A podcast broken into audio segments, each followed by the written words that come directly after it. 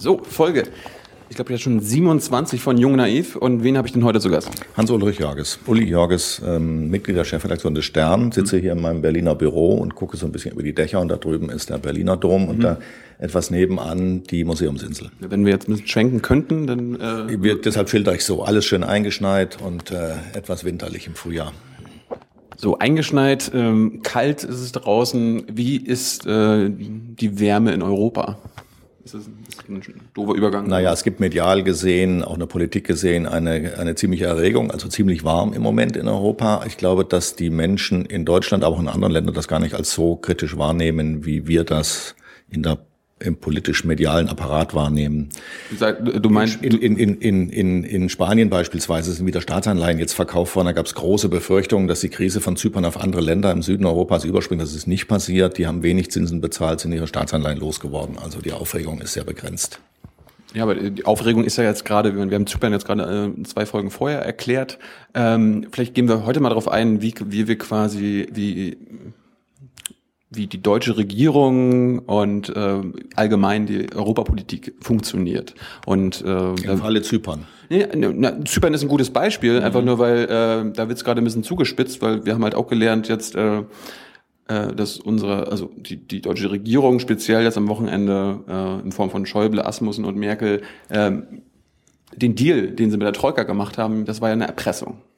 Also das, das haben, so haben wir so haben wir das jetzt von anderen gelernt, dass es ein erpresserischer Akt war und also quasi entweder nimmt ihr das oder ihr habt Pech. Äh, die Europäische Union hat zur Bedingung gemacht für das Hilfspaket für Zypern, dass äh, die, die Zyprer selbst einen Beitrag dazu leisten. Das ist diese Zwangsabgabe ähm, quasi eine Steuer. Da sollte eine Steuer auf Bankguthaben äh, erhoben werden. Das äh, hat nicht funktioniert, wobei man sagen muss, da Warum haben nicht? sich, Warum nicht? da haben sich, das ist eben der taktische Fehler gewesen. Die, da haben sich von der zyprischen Regierung in Wahrheit, aber auch von den Europäern, die, die zyprische Regierung wollte nicht dass die Kleinsparer ausgenommen werden. Und hinter den Kleinsparern, die, die, die sich erregt haben darüber, mhm. natürlich, wenn sie wenig Geld auf der Bank haben, haben sich die dicken Fische versteckt. Und die dicken Fische sind Leute, die äh, auf Steuerflucht unterwegs waren und ihr Geld nach Zypern geschafft haben. Das ist für mich der Kern der ganzen Geschichte. Da wird öffentlich nicht so richtig drüber geredet. Es wird drüber geredet über Staatsverschuldung und Bankenkrise mhm. und so weiter. Das verstehen viele Leute gar nicht. Warum haben die dann Zypern eine Bankenkrise und so große Banken?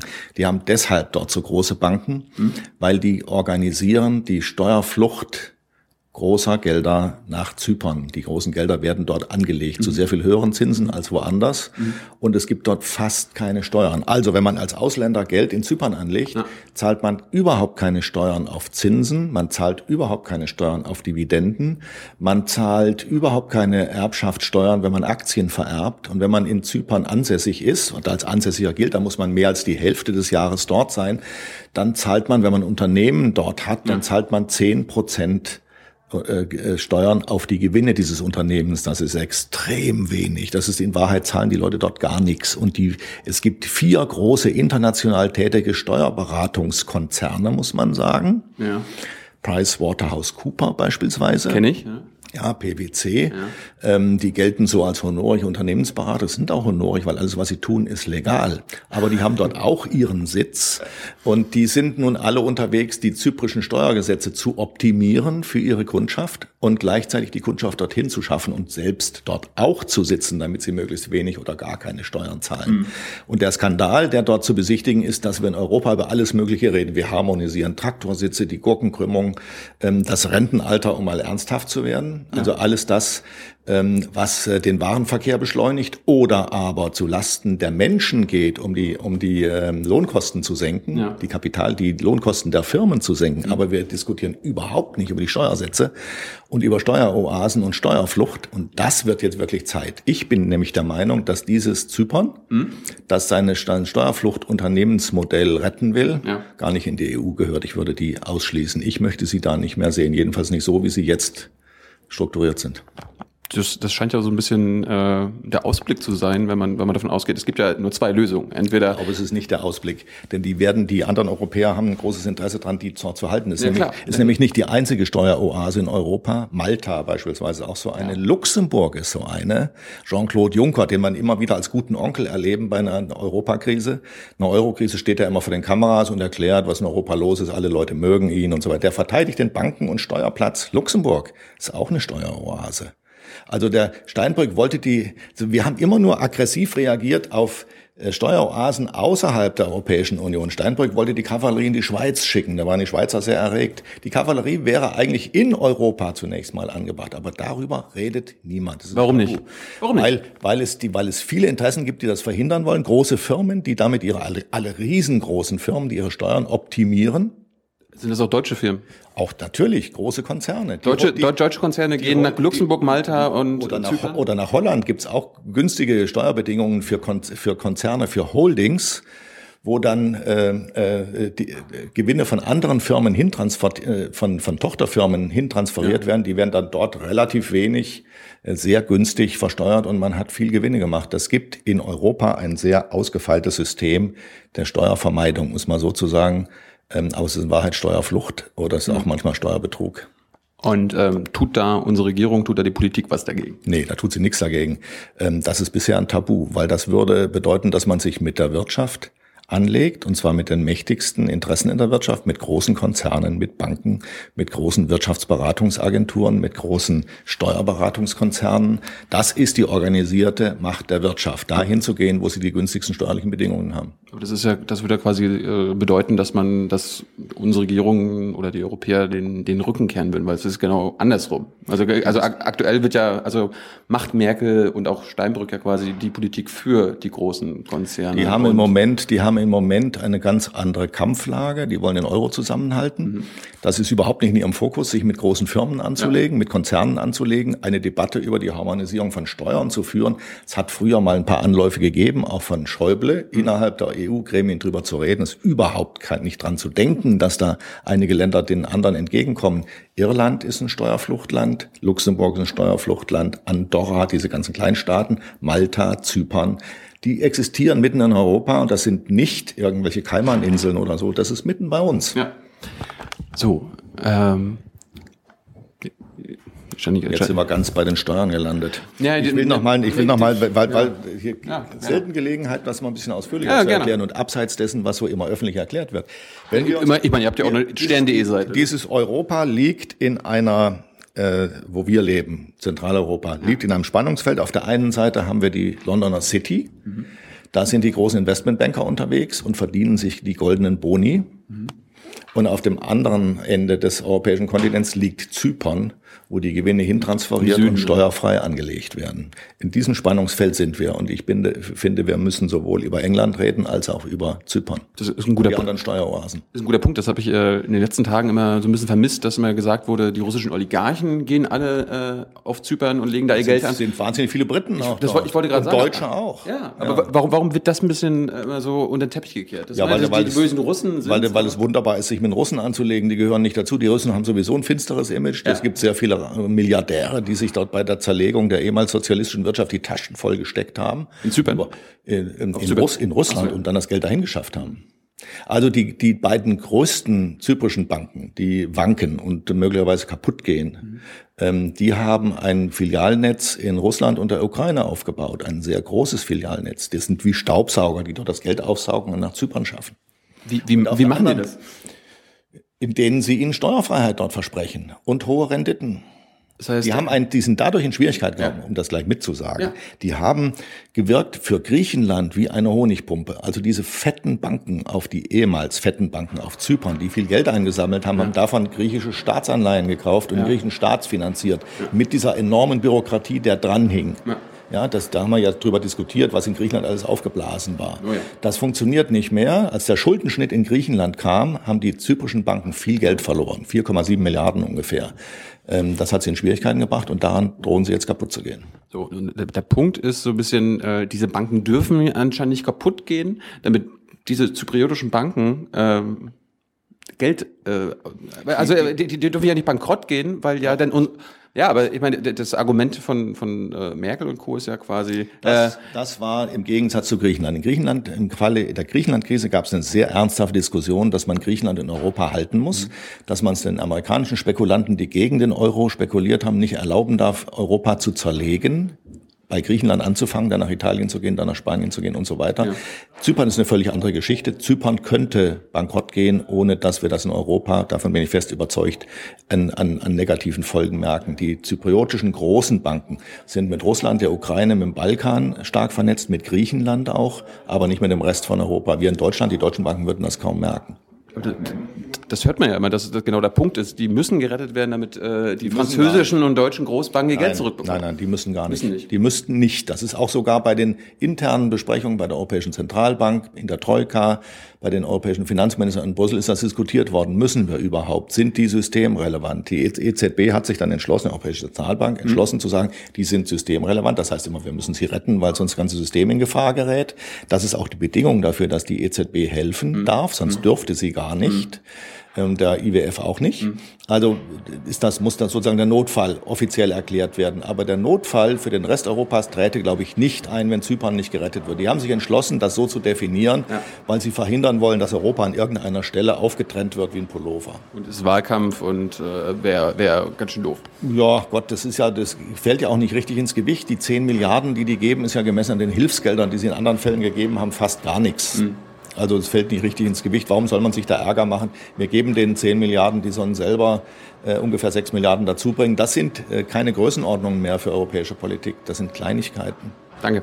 So, Teil 2 mit äh, Hans-Ulrich Jörges. Und diesmal wollte ich speziell mal auf die, auf die deutsche Rolle ähm, in, in der Eurozone eingehen und speziell darauf, ähm, was, was können wir erwarten von erstens dem Wahlkampf, äh, der jetzt in, für die Bundestagswahl stattfindet und äh, wie werden da unsere Parteien ähm, die, die Euro, einen Euro-Wahlkampf machen? Also gibt es verschiedene Lager? Sagen die Grünen und die SPD, wir wollen das so und wir machen das so und die CDU und FDP sagen was ganz anderes. Es wird im Kern keinen Euro-Wahlkampf geben, aber indirekt schon, denn Angela Merkel lebt. Muss uns erklären. Angela, Angela Merkel lebt nur davon. Diese Koalition, die jetzt äh, so langsam aus dem Amt scheidet, mhm. die schwarz-gelbe Koalition, die scheidet aus. hat gemessen, ja, die Amtszeit läuft ab.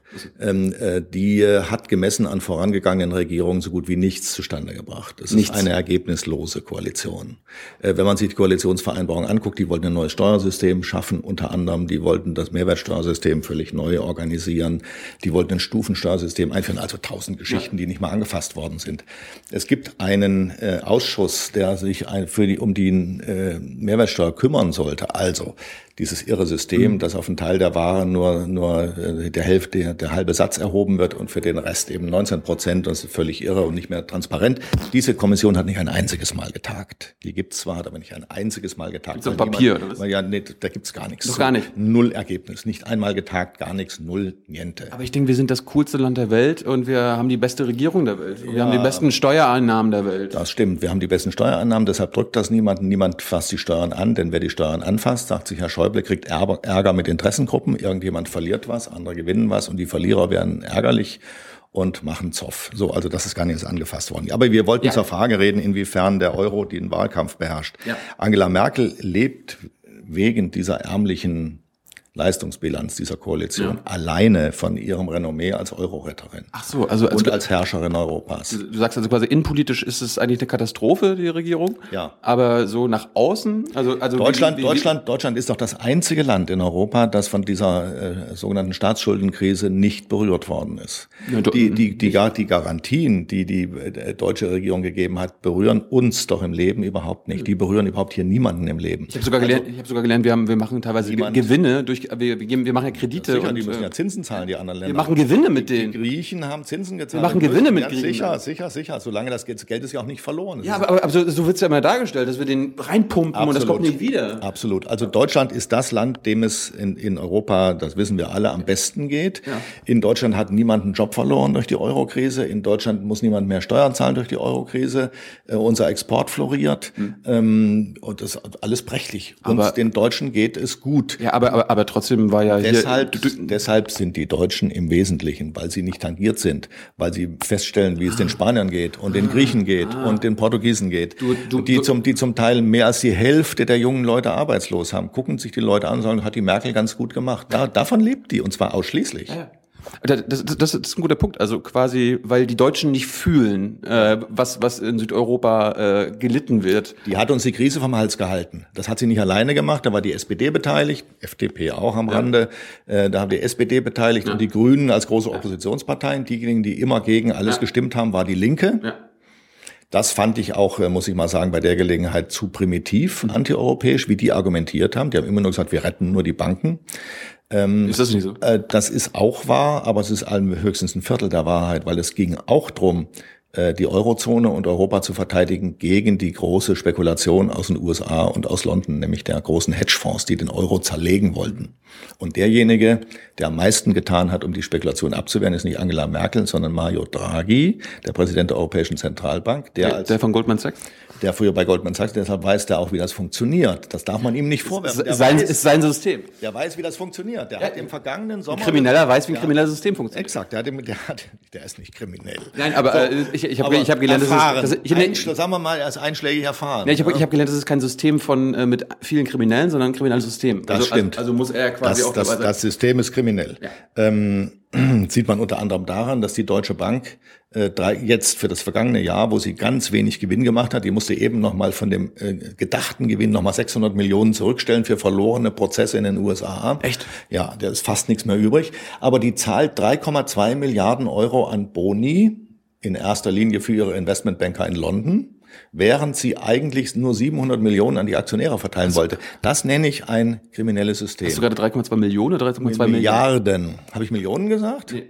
3,2 Milliarden. Ich hatte, gehofft, ich, hatte gehofft, dass du 3,2 Millionen sagst. An, die an verteilen 3,2 Milliarden an, an Mitarbeiter. An Mitarbeiter. An Mitarbeiter. Also das ist das Goldman Sachs System. Man bedient sich zuerst und die Aktionäre kriegen den Rest. Also das, wir haben das mal anders gelernt. Ja. Da, da, hieß das mal, die Aktionäre ja. sind vorn. Ja. ja, das ist, die sind überhaupt nicht vorne. Die kriegen, die kriegen die Brühe, wenn die anderen sich die Fleischbrocken rausgenommen haben. Ach du Scheiße. Ja.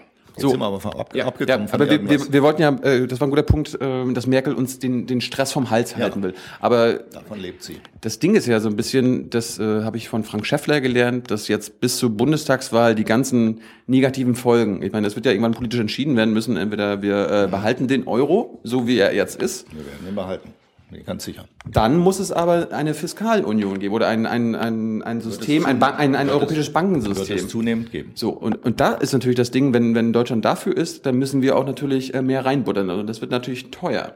Und äh, der Vorwurf, der jetzt quasi Merkel und unsere Regierung gemacht wird, äh, dass es so lange hinausgezögert wird, aber wir, bis, zur, bis zur Bundestagswahl, damit die Deutschen, und das mal, mhm. jetzt zitiere ich Herrn Schäffler, äh, die Wähler werden absichtlich äh, belogen. Das würde bedeuten, dass man diese Politik Politik wüsste, dass die großen Beträge, die zur Garantie von anderen Staaten zur Verfügung gestellt werden, danach verloren sind, nach ja. der Bundestagswahl. Ja. Das ist aber nicht so. So simpel ist das nicht. Mhm. Damit versucht er seinen eigenen Widerstand gegen die Rettungsoperationen zu legitimieren. Er ja, sagt, ihr lieben Leute, ihr werdet später noch erleben. Wir haben auch sowas erlebt, dass angekündigt worden ist, wir kriegen eine Hyperinflation. Ah. Hieß es im vergangenen Jahr. Die Konservativen, die den Euro nicht wollten, haben gesagt, das geht, ihr werdet es alle merken, euch wird das Geld genommen durch Hyperinflation. Die Inflationsrate in Deutschland liegt jetzt im Moment zwischen 1,5 und 1,7 Prozent für, also so gut wie nichts. Nicht spürbar. Für, ja, gar nicht. Für gesund gehalten wird, äh, wird ungefähr, werden ungefähr zwei Prozent. Ja. Das, die gelten schon als Preisstabilität. Wir haben absolute Preisstabilität. Und in den anderen Ländern, die Krisen haben, sinken die Preise, weil die Leute gar nicht kaufen können. Gut, also das sind äh, Befürchtungen, die nicht eintreten. Mhm. Ähm, trotzdem äh, kannst du kannst du eine Richtung erkennen, wie sich äh, ein Kanzler Steinbrück von einer Kanzlerin Merkel äh, gerade in Sachen Europa unterscheiden würde. In Sachen Europa gar nicht, weil, gar die, nicht. weil die SPD hat das alles mitgemacht, die hält es auch für richtig. Das ist doch krass, oder? Also ähm, ich meine, das, äh, äh verhält sich so eine Oppositionspartei? Wenn man es mal positiv ausdrückt, ja. eine Oppositionspartei macht in wichtigen Fragen nicht Opposition, weil das von ihr erwartet wird aus Rollengründen, ja, mhm. sondern die entscheidet nach der Sache. Und ja. die SPD ist nach der Sache überzeugt, dass es richtig war. Sie hätte nichts anders gemacht. Sie behauptet immer, die Merkel war relativ spät dran, die hat immer zu spät genau. reagiert, dadurch ist alles teurer geworden. Das ist Klugscheißerei im Nachhinein. Mit einer solchen Krise hat nie jemand was zu tun gehabt, es gab keine Erfahrung damit. Die haben sich alle vorangetastet, alle gemeinsam. Die SPD hatte auch keine besseren Rezepte. Und die SPD wird diesen Kurs, wenn sie, falls sie regiert, weiterverfolgen. Vielleicht ist sie in einer großen Koalition dabei, dann wird sie den Kurs weiter mitmachen. Es gibt aber, hoffentlich ja hoffentlich ja. einen einzigen wesentlichen Unterschied, dass die SPD bei der Regulierung der Finanzmärkte entschiedener ist als die CDU. Das ist ein offenes Feld der CDU. Das versucht sie jetzt ein bisschen zu schließen vor der Bundestagswahl, indem sie sagt, sie ist auch für die Finanztransaktionssteuer, die gibt's aber immer noch nicht, die ist auch noch nicht verabschiedet. Das ist die berühmte Merkel-Triangulation, das habe ich von einem Reuters-Chef äh, gehört, ja. äh, dass Merkel überall die Themen ab, abnimmt. Äh, was, die, die, SPD, was die SPD an Themen genau. auf die Lichtung treibt, genau. wird von der CDU abgeschossen. So krass, läuft ne? das. Ja, so ist krass. Ja. Gab es das früher auch schon? Ähm, so nicht. Früher gab es mehr, äh, also da haben die Wahlkämpfe von Unterschieden gelebt. Ja. Heute leben die Wahlkämpfe davon, das ist ja ein ganz absurder Wahlkampf, aber heute leben die Wahlkämpfe davon, dass man dem Gegner nichts lässt, dem man alle versucht, alle Schachfelder auch selbst zu besetzen. Ähm, das ist insofern ein doppelt kurioser Wahlkampf, weil die SPD in Wahrheit mit allem, was sie tut, gegen sich selbst Wahlkampf macht, nämlich genau. gegen Gerhard Schröder. Genau. Also Schröder senkt den Spitzensteuersatz, die SPD will ihn wieder erhöhen. Schröder hat die Finanzmärkte liberalisiert, die SPD will sie wieder bändigen. Ähm, die SPD unter Schröder war gegen eine Vermögensteuer, die SPD will die Vermögensteuer einführen. Die SPD unter Schröder hat die prekären Jobs zugelassen, damit die Wirtschaft billiger produzieren kann. Die SPD will die prekären Jobs ähm, mit durch den Mindestlohn zähmen. Also es, die, die führt keinen Wahlkampf gegen die CDU, die SPD, die, die führt gegen sich selbst. Aber, aber der Unterschied ist ja quasi, äh, Wahlkampf sind ja Worte. Also wenn die SPD fordert jetzt alles, alles, was wir früher gemacht haben, finden wir jetzt doof. Ja. Was sie gemacht haben, das, das sind ja die Ergebnisse, auf die kann man sich ja stürzen. Äh, also hast du quasi beschrieben, obwohl die SPD A sagt, haben sie früher B gemacht und werden wahrscheinlich auch B äh, machen. Ähm, da kommt noch was Drittes dazu, ja. was, den, was diesen Wahlkampf ganz besonders komisch macht. Die ja. SPD Normalerweise ähm, wird ein, zieht ein Spitzenkandidat seine Partei hinter sich her, weil er populärer ist als die Partei. Mhm. Bei der Merkel ist eindeutig so, die CDU ist programmatisch im Eimer. Ja. Da, da gibt es schon seit Jahren keine ja. Programmdiskussion mehr, die weiß gar nicht, wofür sie da ist. Also die CDU wird von Merkel gezogen. Kanzlerwahlverein. Exakt. Die Merkel ist populär, weil sie eben den Deutschen die Krise vom Hals gehalten hat ja. und hat deshalb hohes Ansehen. Ja. Die SPD umgekehrt muss ein Feuerwerk abbrennen von Programmen, was sie alles ändern will, weil der Kandidat nichts taugt. Und die zieht den Kandidaten hinter sich her. Das Unglück ist, dass der Kandidat ein heftiger Agendamann Gerhard Schröders war und heute als derjenige auftreten muss, der all das wieder zurücknimmt, was er früher selber eingeführt hat. Und das glaubt natürlich kein Mensch. Aus der, aus der, äh, aus dem Dilemma kommt der Steinbrück auch nicht raus. Darüber reden wir in Teil 3. Gut. So, Teil 3 mit äh, Hans-Ulrich Jörges und äh, du hattest gerade Per Steinbrück angesprochen. Mhm. Äh, wir haben Per Steinbrück noch nicht speziell so äh, als Gast gehabt, aber magst du ihn einfach mal vorstellen? Also angenommen, die meisten Jugendlichen werden sich immer noch nichts vorstellen können, wer der Mann ist. Er ist der Herausforderer von Angela Merkel. Er war ähm, früher mal Ministerpräsident in Nordrhein-Westfalen, da hat er die, die Landtagswahl verloren, da kam Jürgen Woodkos für die CDU dran, ja, nachdem die CDU Jahrzehnte nicht dort regiert hat. Aber das kann, das kann ja nicht sein, wie, wie, wie kann er Ministerpräsident sein, aber nicht gewählt worden sein? Dort ist er gewählt worden. Ach, er ist gewählt. Ja, ja, aber er hat dann die Wahl, die erste Wahl, die er bestehen musste, danach hat er verloren. Ah. Ja, ähm, also das ist ein, der kommt aus, aus ein Norddeutscher. Das ist ein ich Mensch, bin, bin der, der, sehr von sich, ja, das merkt man auch am Dialekt, aber auch wie er auftritt. Ja. Norddeutsche treten anders auf als Süddeutsche. Wie denn? Ähm, kühler.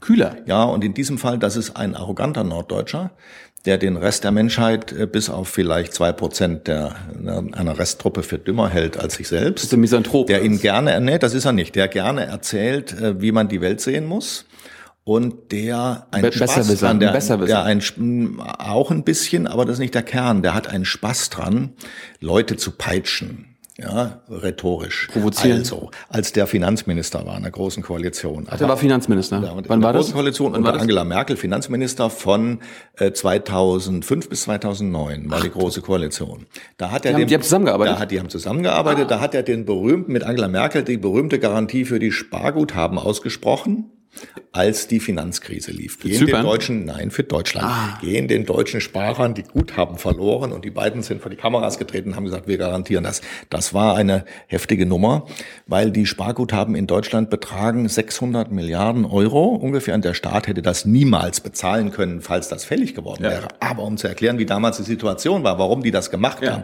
klassischer Bluff ein klassischer Bluff. So wie heute. Die hätten es niemals zahlen können. Da ist eine Kollegin, hat das erzählt, die war damals in der Situation auf hier in Berlin, ja. äh, auf ihrer Bankfiliale. Und da war eine alte Dame, die ist an den Schalter getreten, die stand vor ihr. Und diese alte Dame hat sich von dem Bankmenschen dort ihr Geld zeigen lassen. Die wollte es sehen. Alles. Und zwar nur sehen, was sie dort gebunkert hat. Das wollte sie sehen, um zu sehen, ob es noch da ist. Hm. Dann hat sie sich das zeigen lassen und hat es zurückgegeben. Da war sie beruhigt.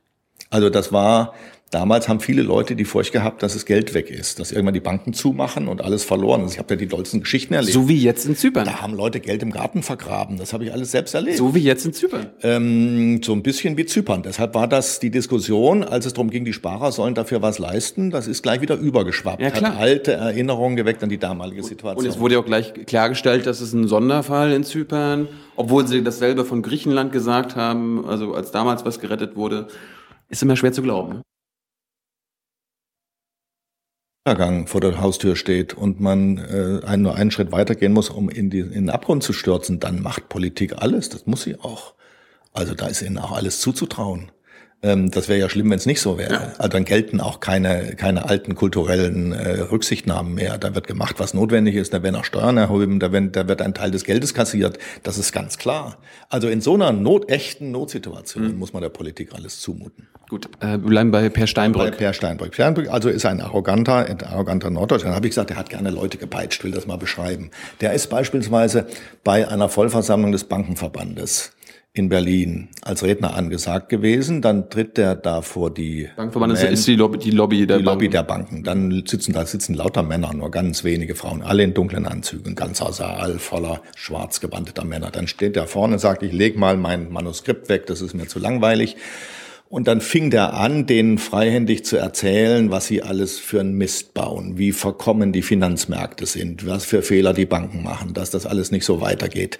Peitsch, peitsch, peitsch. Da haben die sich gefreut. Und das sind lauter Masochisten. Äh. Die haben das, das fanden sie unglaublich geil. Das, geil. Das, das fanden die unglaublich geil. Wer macht denn das schon? Die anderen kommen und reden ihnen nach dem Mund. Die ja? trauen sich sonst nicht. Der hat sie gepeitscht. Deshalb ist dieser Widersinn, als seine vielen Honorare bekannt geworden sind, der hatte völlig recht.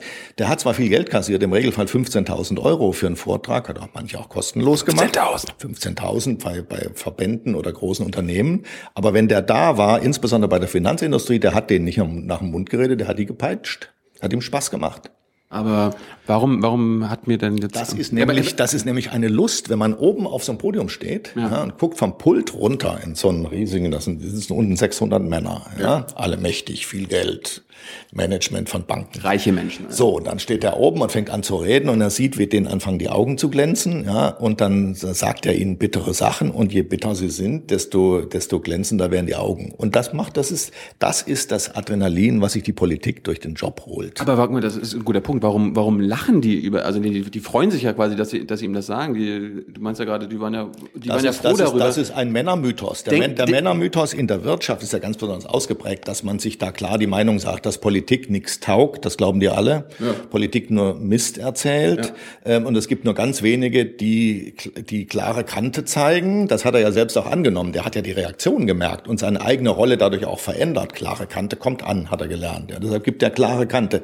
Schickt die Kavallerie in die Schweiz gegen Steuerflüchtlinge, nennt die beiden Wahlsieger in Italien Clowns und so weiter. Das sind alles Ausgeburten dieser Erfahrungen, die er da gemacht hat. Und die Männer im, auf der Manager-Ebene, die sind gerne für klare Kante. Die bilden sich nämlich ein, dass die ganzen Krankheiten, die die Politik hat, bei ihnen nicht verbreitet sind. Die Natürlich sind noch viel kranker als die Politik viel kranker im Kopf nämlich. Das ist wahrscheinlich ein anderes Thema nochmal. Aber bleiben, bleiben wir bei, bleiben wir bei, bei Steinbrück. Steinbrück. Ich habe von Wolfgang Kubicki gelernt, dass äh, eigentlich wäre Herr Steinbrück doch ein perfekter FDP-Kanzlerkandidat. Also Kubicki hat seine Autobiografie gemeint und da ist, das sind alles Positionen eigentlich, die die FDP hat. Kubicki, der warum, ja, ich meine, warum gilt Steinbrück als eigentlich äh, ein, ein Wirtschaftsliberaler, als ein Neoliberaler? Steinbrück war einer der großen Helfer von Gerhard Schröder, als die Agenda gemacht worden ist. Also frei, frei Liberalisierung der Finanzmärkte, Senkung der Spitzensteuersätze, Abwehr einer Vermögensteuer, Einführung von 400-Euro-Jobs, Hartz IV, also all das, um die so die, die Reichen stärken und die Armen exakt, äh, die Lohnkosten in Deutschland zu senken. Alles das, was die anderen Europäer jetzt machen, hat Deutschland damals schon gemacht. Die Aus, Lohnkosten Austeritätspolitik? Senken, die, die, die Lohnkosten senken, der, der, der Staatshaushalt spielte da gar nicht so die große ah. Rolle, sondern die Lohnkosten senken, die deutschen Exporte verbilligen ja, ja, damit man mehr exportieren kann. Ja. Deshalb ist in Deutschland sind seit 20 Jahren ungefähr die Löhne nicht, also nach Abzug der Inflationsrate de facto nicht gestiegen, sind eingefroren gewesen. Sind die Unternehmensgewinne auch eingefroren? Na, die sind natürlich explodiert. Darüber reden wir ja, wie die verschoben werden. Haben wir vorhin drüber geredet, ja. wie die in verschiedene Steueroasen äh, äh, verschoben werden und was an Dividenden ausgeschüttet wird Bei den Banken bedienen sich die Banker vorher. In den Industrieunternehmen werden die, werden die Gewinne ausgeschüttet. Die Manager verdienen zum Teil glänzend, aber nie, da gibt, sind solche Boni nicht üblich wie, wie bei den Banken. Da werden die Gewinne schon ausgeschüttet an die Aktionäre. Aber nochmal zurück da, äh, dazu. Steinbrück. Du, würdest zu Steinbrück nicht sagen, dass er eigentlich besser in die FDP passen würde heutzutage. Nee, aber sein Traum ist natürlich, er ist ja mit äh, Wolfgang Kubicki befreundet. Die beiden haben in Kiel zusammen studiert. Ah, das hat die, Wolfgang mir gar nicht erzählt. Die lieben sich ah. seit, seit dieser Zeit. Ah. Ähm, äh, der, der Steinbrück war mal Finanzminister in einer Landesregierung in Kiel. Ach, auch? Auch, daher kennen die sich die ganze Zeit. Und die Traumvorstellung von beiden ist, dass sie in einer Ampelkoalition in Berlin zusammen regieren werden. Ampel heißt SPD, Grüne, FDP. Das ist eine extrem komplizierte ja, Da habe ich, hab ich von Schnarrenberger gehört, äh, das ist auch im Notfall keine Option. Das ist Quatsch, weil gerade Schnarrenberger würde das machen, weil Schnarrenberger gehört eher zum linken Flügel der FDP. Die würde das genauso machen, wie das Kubicki macht. Und der Lindner... Ach, du, du meinst, die würden lieber Merkel abschießen und äh, oder Steinbrück? Nein, die, würde, die würden regieren, wenn sie nicht mit Merkel regieren können, weil ah. es nicht reicht, ah. ehe sie eine, gro ehe sie, ehe sie eine große Koalition äh, akzeptieren und sind selber in der Opposition, regieren sie mit Steinbrück und den Grünen. Der Steinbrück würde gerne mit dem Kubicki die Grünen als dritten Partner in den Schwitzkasten nehmen, indem er deshalb kriegt auch der Einzige, der Pickel kriegt bei der Idee an eine Ampelkoalition, der ist Trittin. Ja. Trittin kriegt grüne Pickel, wenn man ihm drüber redet, weil er genau weiß, Steinbrück und Kubicki, Steinbrück und die FDP, diese Art von SPD, für die Steinbrück steht, Gefährlich. würde sich mit der FDP zusammentun. Die Grünen wären in der Mitte irgendwie eingeklemmt und müssten sehen, wo sie bleiben. Das ist auch gleichzeitig erklärt, also warum Steinbrück ausschließt, mit der Linken was zu machen. Weil ich meine, wenn, wenn, wenn, wenn die SPD wirklich einen äh, Regierungswechsel will, dann könnten sie ja sagen, äh, ja, alles, was nicht schwarz-gelb ist. Also da können wir ja rot-rot-grün. Ja, es gibt eine kleine Restüberlegung bei der SPD, was die Linke angeht. Echt? Äh, gibt es eine kleine Takt, aber das ist so eine Träumerei, die will ich aber gerne mal schildern. Ja, bitte, die bitte. sind in einigen Köpfen der, bei den Leuten ganz oben ist die drin. Das nämlich, wenn es so wäre, dass man nur mit den Grünen und der Linkspartei zusammen als SPD eine Mehrheit hätte. Nach der Wahl. Nach der Wahl. Dass man dann irgendwie doch, muss man doch mit der Linken was anfangen können. Aber das geht eben nicht. Lafontaine kommt vermutlich wieder in den Wahlkampf bei der Linken. Mit dem können sie gar nicht, nach wie vor nicht. Und mit dem Rest der Partei eigentlich auch nicht. Und sie können sich auch nicht tolerieren lassen. Eine Minderheitsregierung toleriert von der Linken, das geht gar nicht. Das ist Europas größte Industrienation. Das halten die nicht durch. Das bringen die nicht mal drei Wochen, kriegen die das zustande. Das wissen, wollen sie auch gar nicht. Aber diese kleine Träumerei ist, wenn es soweit wäre, dass sich ein Teil der linken Bundestagsfraktion nach der Wahl von der Linken abspaltet und eine eigene Gruppe aufmacht. Das habe ich hier noch gar nicht gehört. Ja, das, wir reden ja hier exklusiv für ja. einen ganz kleinen Teil von informierten Leuten, ja. Ja, dass sich ein Teil der Linksfraktion abspaltet, um den Reformer Bartsch, ja, ich habe ja, ist Mecklenburger, glaube ich. Den ne? mögen die sehr gerne in der SPD. Ah. Die hoffen auch immer darauf, dass er irgendwann zur SPD übertritt. Das macht er aber nicht, sagt, das wird er auch nicht machen. Weiß nicht, wie lange das hält. Jedenfalls, dass sich eine solche kleine Gruppe abspaltet, nicht mehr zur Linksfraktion gehört und dann in eine Regierung, eine rot-rot-grüne Regierung eintritt. Halte ich für Spekulatius, ja. halte ich auch nicht für realistisch. Aber ist möglich. Aber ich schildere einen kleinen Resttraum in einigen Köpfen der SPD. Wer träumt da? Hm, das kann ich jetzt nicht sagen. Tut mir schrecklich leid. Ja, ja, aber, aber wahrscheinlich kein, keiner der von Steinmeier, Gabriel und Steinbrück. Nein, nein, nein, nein, nein, nein. Weder Steinbrück noch Steinmeier. Die sind ja alle, die mögen sie die alle. Die Stones äh, träumen das nicht, weil das sind äh, das sind das, Ja, das sind die Neoliberalen. Also und die wollen nicht mit der Linken. Keiner von denen will mit der Linken. Aber es gibt ja noch den einen oder anderen, der da noch übrig bleibt. Danke. Ja, danke auch.